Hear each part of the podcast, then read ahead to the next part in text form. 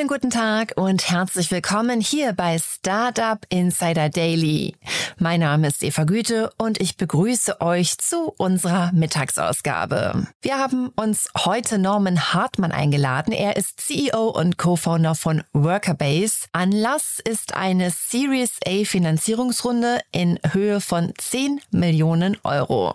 Workerbase hat eine Dynamic Process Execution Plattform entwickelt, die eine flexiblere Prozesskoordination ermöglicht und Transparenz über den Produktionsstatus erhöht. Dies geschieht durch eine Verknüpfung von Maschinen, Prozessen, Materialien und Menschen in Echtzeit. Aber genaueres wird euch Norman Hartmann am besten selbst erklären. Gleich geht's direkt los mit dem Interview. Viel Spaß! Startup Insider Daily. Interview. Ja, ich freue mich sehr. Norman Hartmann ist hier, CEO und Co-Founder von Workerbase. Hallo Norman. Hallo, freut mich sehr. Freue mich, dass wir sprechen und ja, Glückwunsch zu eurer Runde. Klingt toll. Ja, vielen Dank. Ja, äh, 10 Millionen Euro habe ich hier stehen. Wir sprechen ja auch gleich im Detail nochmal drüber, ähm, wie es dazu kam, was ihr damit vorhabt. Aber erzähl doch vielleicht mal erst, was ihr macht. Das ist, äh, glaube ich, ähm, es ist ja ein ist ja nicht, nicht ganz naheliegend. Musst du auch gleich mal erzählen, wie du dazu gekommen bist. Ja, wir machen Software für die Industrie. Ähm, und was wir damit machen, ist hauptsächlich ähm, so existierende Systeme flexibler werden lassen werden zu lassen. Ne? Also mhm. ähm, es gibt ja sehr viel Software in der Industrie, die ist halt leider so ein bisschen starr ganz oft. Mhm. Und äh, was wir machen, ist, wir bringen da eben halt Agilität rein und das Ganze mit so einem äh, Ansatz, der mehr über Mitarbeiter geht. Das heißt, wir sind jetzt nicht diejenigen, die dann noch die nächste Maschine connecten, sondern wir connecten halt die Mitarbeiter und ähm, machen da vor allen Dingen eben halt Orchestrierung von Arbeit. Und äh, das hat einen ziemlichen Effekt, wenn man das richtig macht. Ja, kannst du das nochmal ein bisschen genauer ausführen? Was heißt denn Orchestrierung von Arbeit?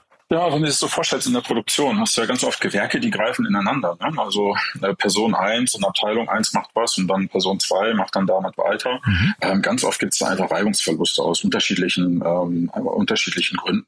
Also vielleicht muss dann eben halt eine Person auf jemand anderen warten, äh, weil es eben halt diese, diese Übergabe nicht richtig koordiniert ist. Oder was ganz oft passiert, Zuständigkeiten sind nicht klar, wer hat gerade Zeit, wer kann was machen. Mhm. Und all diese Sachen, das ist eigentlich das, was wir lösen. Mhm. Ich habe gelesen, dass ihr das, ähm, dass ihr den Menschen quasi über Wearables äh, integriert in dieses ganze Orchester. Ja, ähm, ist das richtig? Ja, wir kommen aus den Wearables, aber mittlerweile sind wir mit allen Geräten unterwegs. Also wirklich alles von der Smartwatch ähm, auf Smart Glasses, wenn es äh, wenn es irgendwie passt, mhm. ähm, bis hin so Telefon, Tablet, äh, statischer Arbeitsplatz, PC. Also wir können wirklich alles. Und ihr habt ja auch ein relativ breites Spektrum an Kunden, ne? Vielleicht also vielleicht können wir mal so ein, zwei Use Cases durchspielen, damit es noch ein bisschen greifbarer wird. Was sind denn so die die Standard Use Cases bei euch? Ja, Standard. Ähm, also wir haben in zwei großen Bereichen Kunden, sage ich jetzt mal. Ne? Das eine ist so alles, was mit Fahrzeugfertigung zu tun hat. Und ähm, da gibt es gerade heute jetzt einfach das Problem, dass da ständig was fehlt. Ne? Und mhm. ähm, wenn Dinge fehlen, und es fehlen ja immer andere, ne? es ist ja nicht so, als fehlt dir jeden Tag das Gleiche, mhm. dann hast du halt sehr viel unfertige Ware rumstehen. Und das ist jetzt zum Beispiel was, da sind wir gut drin, wir können dann halt koordinieren, ähm, wie man diese unfertigen Fahrzeuge jetzt eben halt in fertige Fahrzeuge umwandelt, mhm. wenn man denn dann neues Material bekommt. Mhm. Und ähm, das hat einen sehr, sehr großen Effekt. Also Kunden haben teilweise wirklich echt extreme Mengen an Fahrzeugen rumstehen. Und wir können wirklich in sehr, sehr kurzer Zeit das eben abarbeiten. Mhm. Und ähm, zweites Beispiel so ist eben halt wirklich Orchestrierung von Arbeit. Jetzt, ähm, da geht es ein bisschen mehr um Produktionsverfahren. Ne? Also kannst dir vorstellen, sowas wie Plastik, Elektronikfertigung, da orchestrieren wir eben halt dann die gesamte Arbeit von im Prinzip allen, was die Leute da machen. Mhm. Und hier geht es dann wirklich darum, Mitarbeiter einfach irgendwie schlauer einzusetzen. Also anhand ihrer wirklich detaillierten Fertigkeiten und nicht anhand ihres Jobtyps. Mhm. Und ähm, wenn man das macht, ähm, dann kann man halt wirklich sehr, sehr große Effekte damit erzielen. Wer sind denn dann quasi eure Konkurrenten, also wer, oder die, die, die Produkte oder Software-Elemente, die ihr angreift? Ähm, weil es gibt ja bestimmt irgendwelche Standardlösungen schon in oder etablierten Lösungen, oder?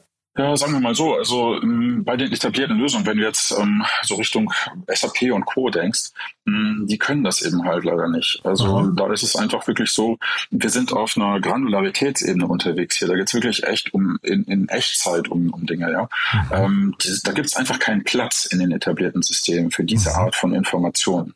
Mhm. Ähm, dementsprechend sind die da ein bisschen schlecht aufgestellt und da gibt's ja auch jetzt ähm, unterschiedliche Aspekte, wie man das jetzt irgendwie angehen kann. Äh, gibt auch ein paar Start Startups in dem Bereich neben uns, aber ähm, ja, viele machen eben halt auch zum Beispiel Eigenentwicklung.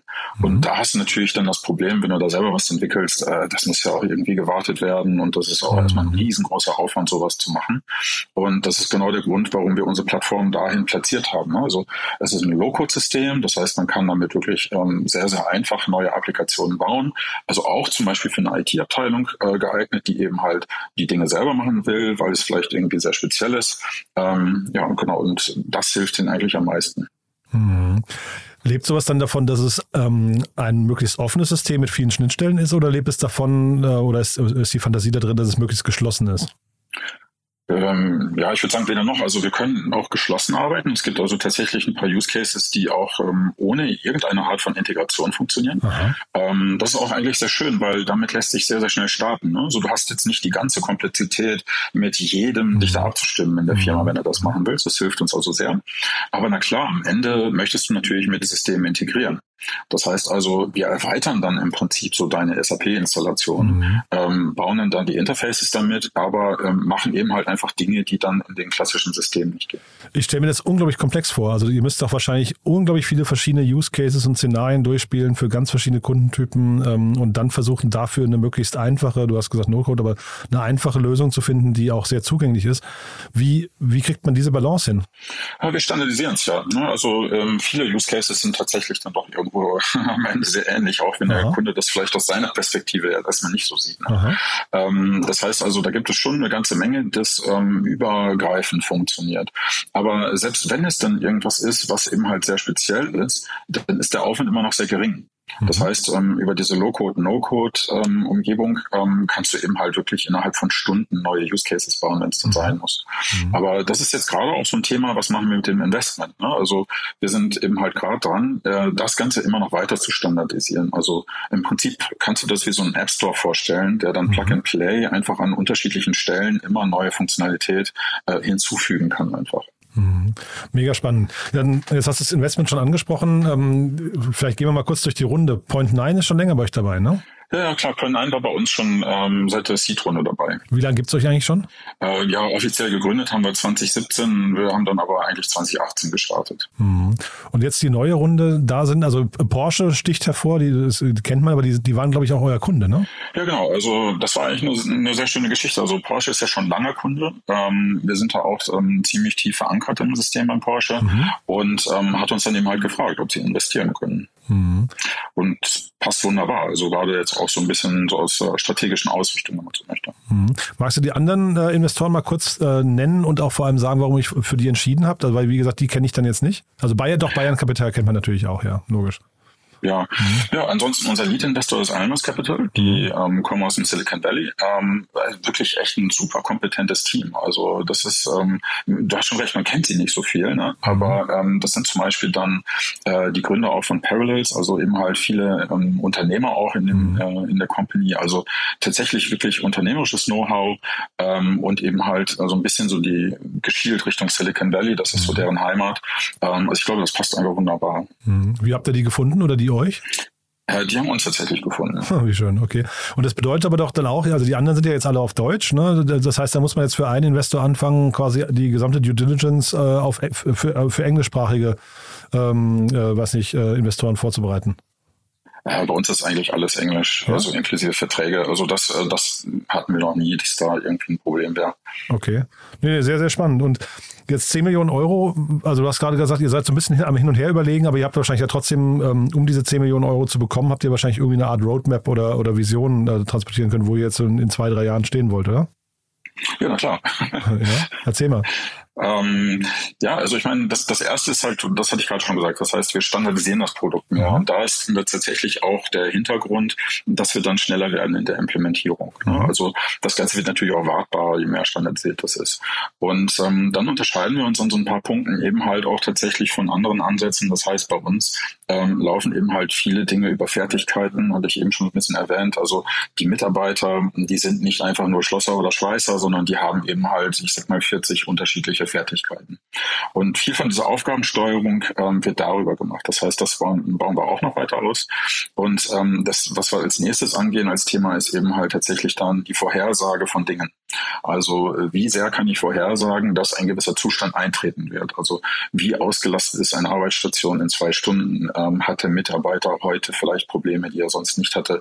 Alles so solche Dinge, um eben dann tatsächlich diese Aufgabensteuerung ähm, noch besser zu machen. Mhm.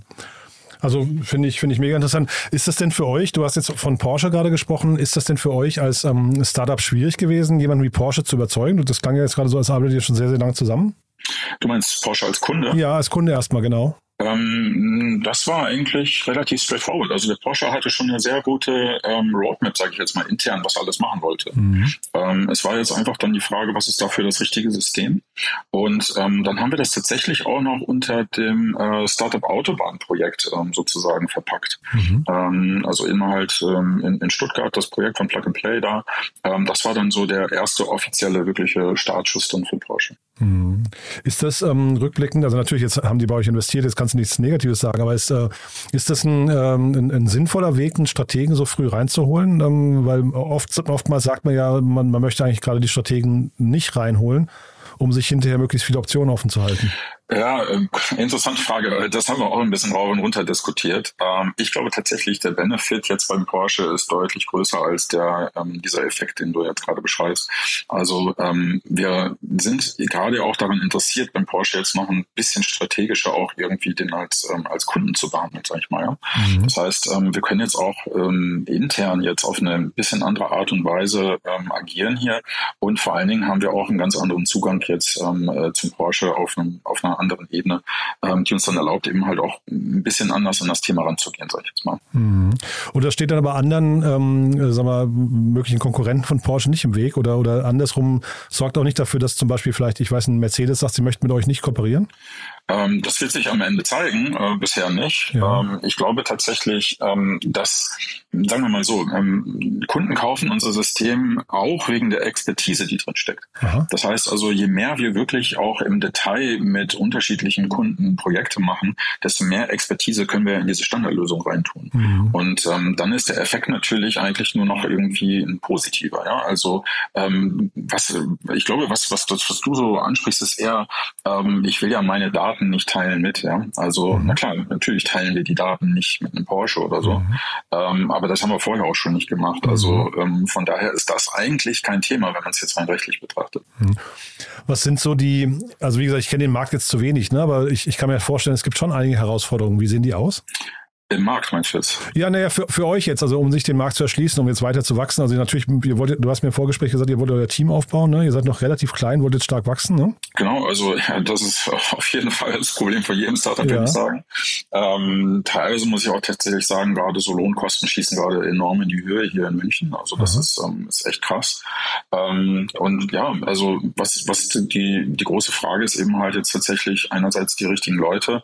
Ähm, es ist noch ein bisschen unklar, ob es jetzt irgendwie aus der Krise noch irgendwann mal irgendwelche negativen Effekte geben wird.